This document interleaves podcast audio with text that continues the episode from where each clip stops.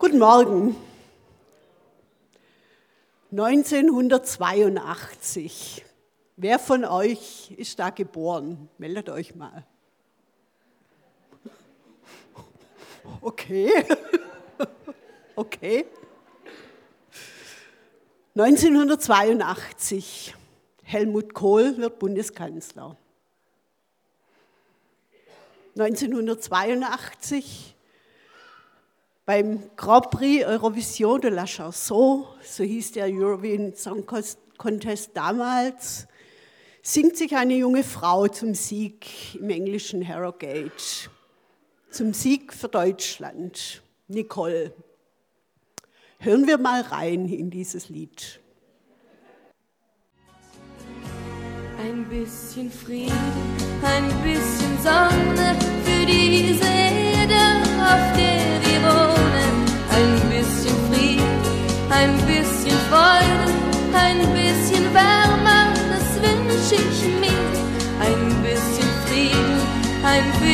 Träume und dass die Menschen nicht so oft weinen ein bisschen Frieden, ein bisschen Liebe, dass sich die Hoffnung nie mehr verliert. Ja, das Lied mit der eingängigen Melodie entsprach damals dem Zeitgeist. Es war so ein richtiger Ohrwurm. Ich habe das jetzt ein paar Mal angehört und entdecke mich ständig, dass ich das vor mich hinsumme. Es gab damals durchaus Krisen und Kriege. Doch der Krieg um die Falklandinseln, die liegen vor der Südspitze Südamerikas, der war zwischen Argentinien und dem Vereinigten Königreich, das war weit weg. Und der Krieg im Libanon zwischen Israel, der PLO und syrischen Truppen, der war zumindest gefühlt weit weg. Ein bisschen Frieden reicht. Einen anderen Tenor hat die Jahreslosung, die heute im Mittelpunkt steht. Suche Frieden und jage ihm nach, aus Psalm 34. Und wir sehen den Kontrast zwischen dem leichten, lockeren Liedchen und dem klaren Anspruch der Jahreslosung, aktiv zu werden, mit der Aufforderung, sich reinzuhängen.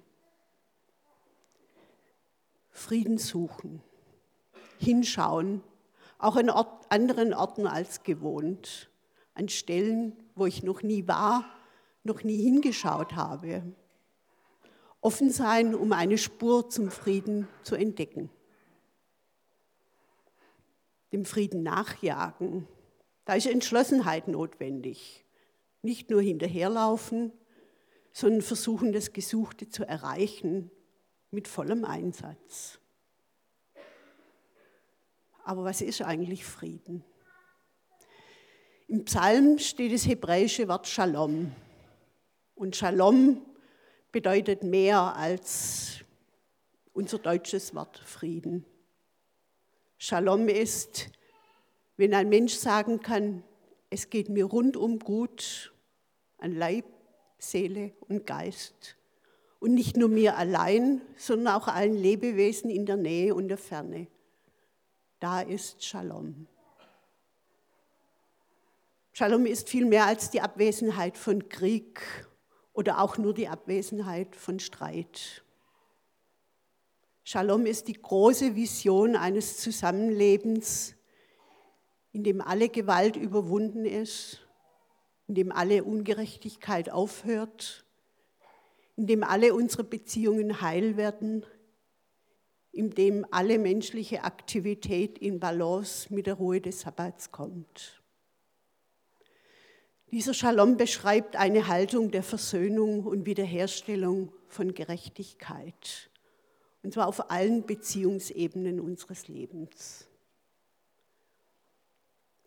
Da ist die Beziehung zwischen dem Menschen und Gott gemeint, die Beziehung des Menschen zu sich selbst, die Beziehung des Menschen zum anderen und die Beziehung des Menschen zur Natur. Der Schöpfungsbericht spricht von den Menschen als Ebenbild Gottes. Die menschliche Liebe und Gemeinschaft spiegelt das göttliche Wesen wider. nicht die vollendete Einzelpersönlichkeit, sondern erst die menschliche Personengemeinschaft kann eben Bild Gottes sein. Und dabei schließt Shalom ebenfalls jene Vorstellung von Ganzheit und Unversehrtheit ein, die auch das deutsche Wort, deutsche Adjektiv Heil meint und die sich auf die Gerechtigkeit Gottes bezieht. Wir erleben aber, dass Beziehungen auf allen Ebenen gestört und zerstört werden, sowohl im individuellen als auch im sozialen Bereich. Der göttliche Shalom zielt genau in diese zerstörten Beziehungen hinein und möchte sie wiederherstellen. Und dabei ist der Shalom Gottes nicht irgendwas Abstraktes oder Theoretisches, sondern soll sich im Alltag des Menschen zeigen. Frieden und Gerechtigkeit aus der Sicht Gottes. Gottes Gerechtigkeit kommt in dem Bund zum Ausdruck, den Gott mit den Menschen schließt. Mit Abraham, mit dem Volk Israel und durch Jesus mit allen Menschen. Ein Bund kann im Gegensatz zu einem Vertrag nicht aufgelöst werden. Er kann nur gebrochen werden. Gott lässt sich auf diesen Bund mit den Menschen ein, er bindet sich an sie.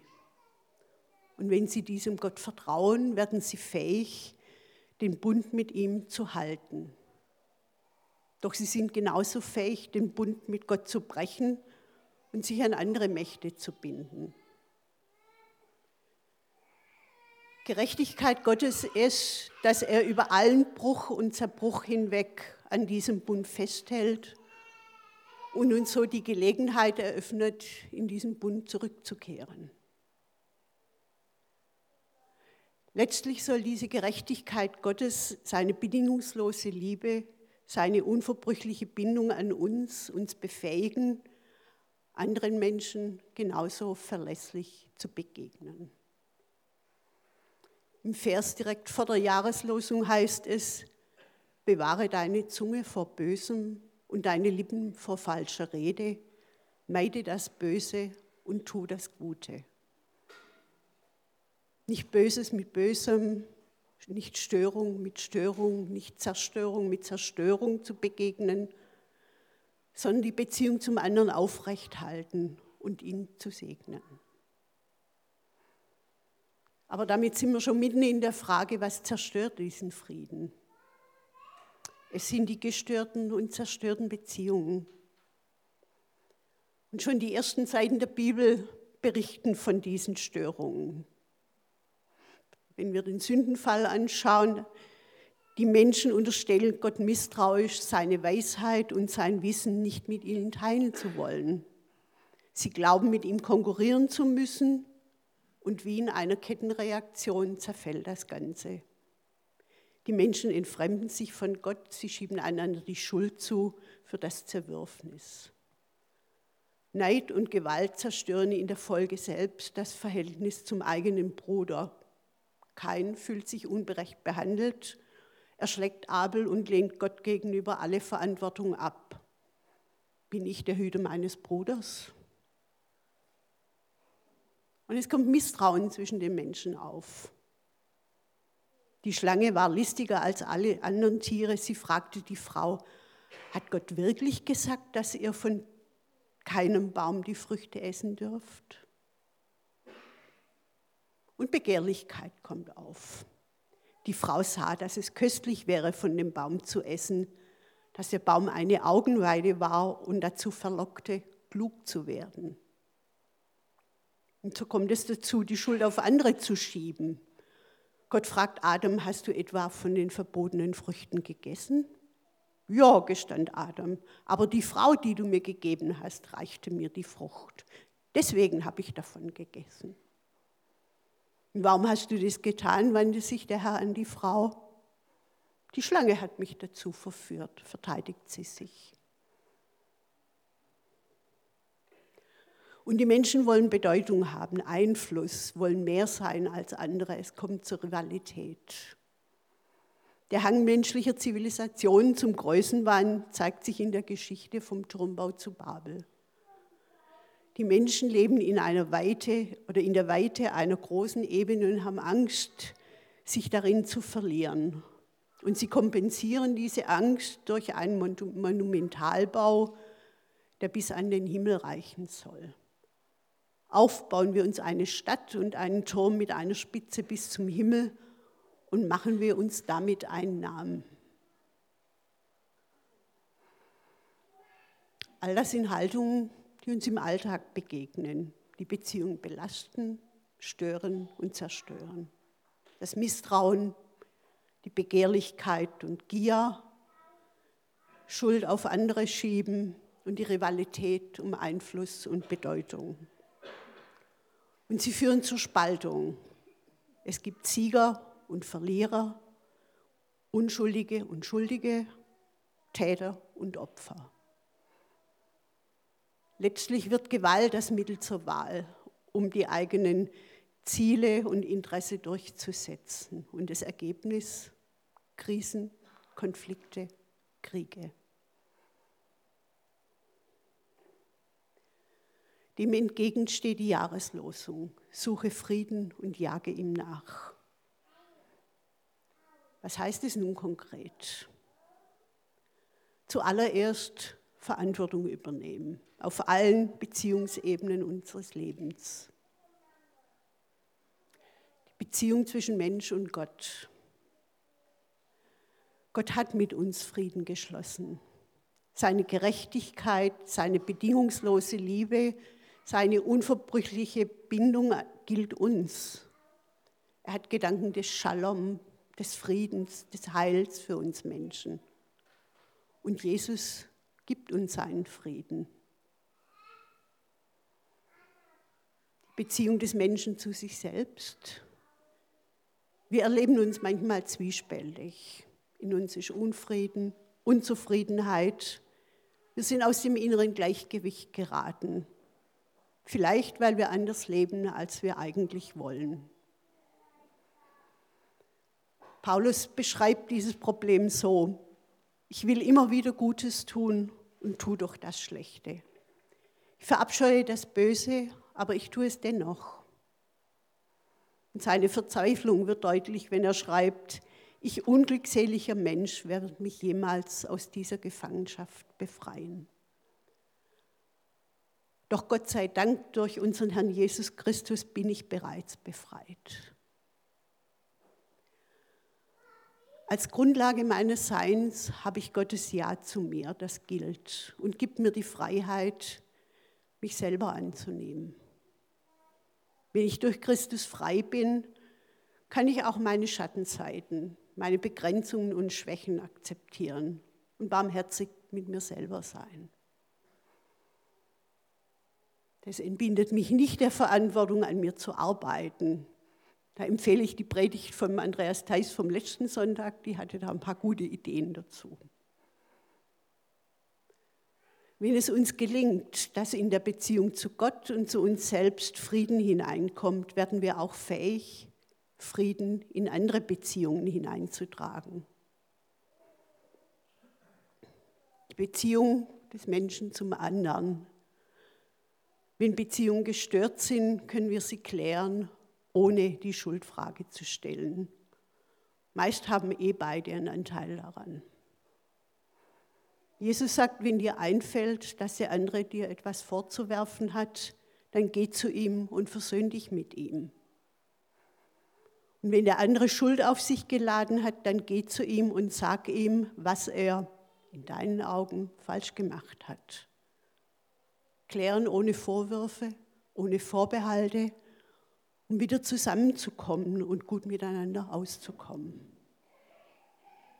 Dazu gehört auch zu vergeben. Siebenmal, siebzigmal. Vergeben heißt nicht, einfach alles hinzunehmen. Wir dürfen uns abgrenzen. Und wenn wir verletzt wurden, tut das weh und das muss man nicht kleinreden. Aber Vergebung schafft Freiheit, in die Beziehung zurückzukehren. Nicht mit Druck agieren. Jesus sagt, lernt von mir, ich bin sanftmütig und von Herzen demütig. Barmherzig werden, sanftmütig im Umgang mit anderen. Empathie entwickeln, den anderen anders sein zu lassen. Denn mit Liebe erreicht man mehr als mit Druck und Gewalt. Und die Gemeinde ist das Übungsfeld für alle Beziehungsfragen. Also nicht über den anderen reden, sondern mit ihm. Nicht spekulieren, sondern hingehen, nachfragen, klären. Nicht Misstrauen, Negatives unterstellen, sondern das Gute voraussetzen und Vertrauen schaffen. Ermutigen statt schlecht machen. Und Grenzen überwinden. In der Apostelgeschichte wird von Petrus und Cornelius erzählt, dem Juden und dem Heiden. Da war eine klare Grenze. Aber Petrus kommt in das Haus von Cornelius, erzählt von Jesus und die Heiden werden mit dem Heiligen Geist erfüllt. Und da schreibt Petrus, jetzt erst habe ich richtig verstanden, dass Gott niemanden wegen seiner Herkunft bevorzugt oder benachteiligt. Alle Menschen sind ihm willkommen. Daher brauchen wir keine neuen Grenzen aufrichten, nicht ausgrenzen, nicht in Schubladen stecken. Und keinen destruktiven Streit, sondern trotz oder wegen Unterschieden ins Gespräch kommen. Hingehen, hinschauen, auch an Stellen, als, wo ich noch nie war, noch nie hingeschaut habe und Grenzen überwinden und abbauen. Ein gutes Beispiel dafür für mich ist dieses Projekt Herzzeichen, das die Sabrina angestoßen hat, bei dem Frauen Prostituierte besuchen, ins Gespräch mit ihnen kommen und so Beziehungen aufbauen, Grenzen überschreiten. In allen Beziehungsnetzen geht es darum, nicht ich gegen die anderen, Andersdenkenden, anders Handelnden, anders Aussehenden, sondern wir. Wir leben in einer Stadt, einem Land, einer Welt. Ich sage nicht, dass das einfach ist. Neulich war im Spiegel ein Interview mit dem Außenminister Heiko Maas. Da ging es um die Frage Auf- und Abrüstung. Und er sagte da, Frieden und Sicherheit schaffen wir nicht gegeneinander, sondern nur miteinander. Geschlossenheit und Verlässlichkeit sind ein hohes Gut in der Politik, nicht nur in der Politik. Statt erbittert zu streiten, hilft ein Meinungsaustausch mit dem Ziel, den anderen besser zu verstehen, das Gemeinsame zu entdecken und so Kompromisse zu finden. Papst Franziskus hat diese Woche gesagt, besser Brücken bauen als Mauern. Noch einmal Gerechtigkeit. Gerechtigkeit ist auch ein Thema der säkularen Gesellschaft. Wenn man über so einer Predigtvorbereitung sitzt, dann fallen einem ständig irgendwelche Texte zu, wo man denkt, oh, das muss ich jetzt auch noch lesen und einbringen. Da war in nordbayerischen Nachrichten waren mehrere Artikel zum Thema Gerechtigkeit. Ja, unter anderem schreiben sie da, Gerechtigkeit ist wichtig für das menschliche Zusammenleben. Es gibt ein Grundverständnis darüber, was gerecht ist, nämlich dass allen Menschen in einer vergleichbaren Situation das Gleiche zusteht, dass sie gleich behandelt werden. Gerechtigkeit gehört zu den Normen menschlichen Zusammenlebens. Dabei hat Gerechtigkeit viel weitreichendere, viel tiefergehende Aspekte, etwa wie wir gerecht mit unserer Existenzgrundlage umgehen, mit der Erde. Damit sind wir schon beim nächsten Punkt, die Beziehung des Menschen zur Natur. Ich zitiere nochmal aus den bayerischen Nachrichten. Unsere Verantwortung ist nicht an den Raum gebunden, in dem wir handeln, sondern kann Effekte wo ganz anders haben. Die Wirkung unseres Handelns in der Gegenwart betreffen mehr Menschen, als jetzt leben. Und sie betreffen auch andere Lebewesen, also Tiere und Pflanzen. Ein sorgsamer Umgang mit der Natur ist also eine Sache der Gerechtigkeit unter allen Menschen innerhalb einer Generation, aber auch gegenüber den Nachkommen. Ein Einsatz für Gerechtigkeit dient immer auch dem Frieden zwischen Geschlechtern, Generationen, Nationen und allen Lebewesen, auf allen Beziehungsebenen. Und wie sieht es mit der Natur aus? Plastikmüll in den Meeren, industrielle Lebensmittelproduktion, Abholzung der, Lebens-, der Regenwälder, CO2, NOx, Atommüll, Überfischung, die Trockenheit im letzten Sommer, Starkregen, Stürme, die Liste ist lang. Der aktuelle Risikobericht des Weltwirtschaftsforums listet als Hauptrisiken auf Klimawandel, Datenkriminalität, geopolitische Krisen und weltwirtschaftliche Spannungen. Ein besonders großes Risiko geht demnach vom Klimawandel aus. Erstmals werden Umweltprobleme als drängendste Herausforderungen genannt. Konkret sind dies Wetterextreme, Versagen beim Klimaschutz und bei der Anpassung an den Klimawandel sowie Naturkatastrophen. Von allen Risiken ist es bei der Umwelt am offensichtlichsten, dass die Welt in eine Katastrophe steuert, heißt es in der Studie. Mit Blick auf die zunehmenden nationalen Egoismen und die daraus resultierenden politischen und wirtschaftlichen Konflikte, so waren die Organisationen sehr schwieriger geworden, gemeinsame Fortschritte bei den globalen Herausforderungen zu erzielen. Hier ist auf allen Ebenen ein Umdenken und ein Engagement gefordert, da Umweltprobleme nicht auf die lange Bank geschoben werden sollten, sondern dringend Veränderung nötig ist. Soweit der Risikobericht. Das betrifft uns alle und wir alle sind gefordert. Wenn der Frieden mir zur Herzensangelegenheit wird, dann gibt es genügend Gelegenheiten, wo ich mich einsetzen kann. Jesus sagt, liebt eure Feinde und betet für alle, die euch verfolgen.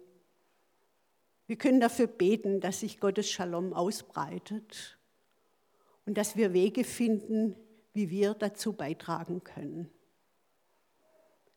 Gerade für die großen Zusammenhänge, wo viele Menschen bewegt werden müssen, ist Gebet eine gute Sache. Ich lese ab und zu einen Blog und der Blogger schreibt, dass er vor einiger Zeit eine Facebook-Gruppe gegründet hat, Gebet für, die, für Syrien.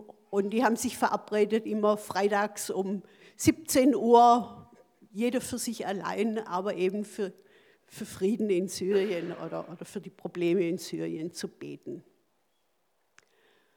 Dabei müssen wir Gott keine Vorschläge unterbreiten, wie er die Probleme lösen soll. Wir dürfen vertrauen, dass der Heilige Geist uns unterstützt. Im Römerbrief schreibt Paulus, so nimmt sich auch der Geist unserer Schwachheit an. Denn wir wissen nicht, worum wir in rechter Weise beten sollen. Der Geist selber tritt jedoch für uns ein mit Seufzen, das wir nicht in Worte fassen können. Zurück zum Jahr 1982. Wer hätte damals gedacht oder geglaubt, dass 1989 die Mauer in Berlin fällt und in der Folge Deutschland wieder vereint wird? Nicht durch Krieg und Gewalt, sondern durch die friedlichen Demonstrationen von vielen Menschen in der damaligen DDR und durch das verantwortungsvolle Handeln und Verhandeln der Politiker, auch von Helmut Kohl. Das zeigt, dass es immer Chancen für das Überwinden von Grenzen und Mauern, von Trennung und Spaltung gibt und dass Frieden möglich ist. Suchen ist nötig, um die Chancen zu entdecken. Und Bereitschaft und Leidenschaft von Menschen, sich dafür einzusetzen. Amen. Wir werden jetzt eine Zeit haben, um uns von Gott ansprechen zu lassen, wo jeder einzelne von uns aktiv werden kann. Und es ist Gelegenheit für die Brennpunkte, Krisensituationen und Kriegsherde in Gesellschaft und Welt zu beten. Und die, die wir vielleicht als Feind wahrnehmen, zu segnen. Und wir schließen diese Zeit ab mit einem gemeinsamen Gebet.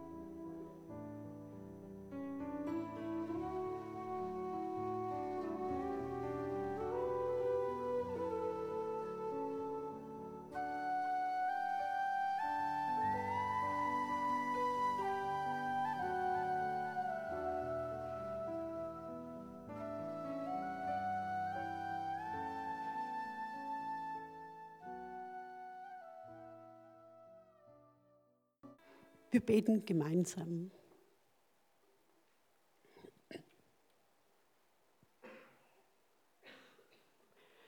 Herr, mach mich zum Werkzeug deines Friedens, dass ich liebe, wo man hasst, dass ich verzeihe, wo man beleidigt, dass ich verbinde, wo Streit ist, dass ich die Wahrheit sage, wo Irrtum ist, dass ich Glauben bringe, wo Zweifel droht, dass ich Hoffnung wecke, wo Verzweiflung quält, dass ich Licht entzünde, wo Finsternis regiert, dass ich Freude bringe, wo der Kummer wohnt.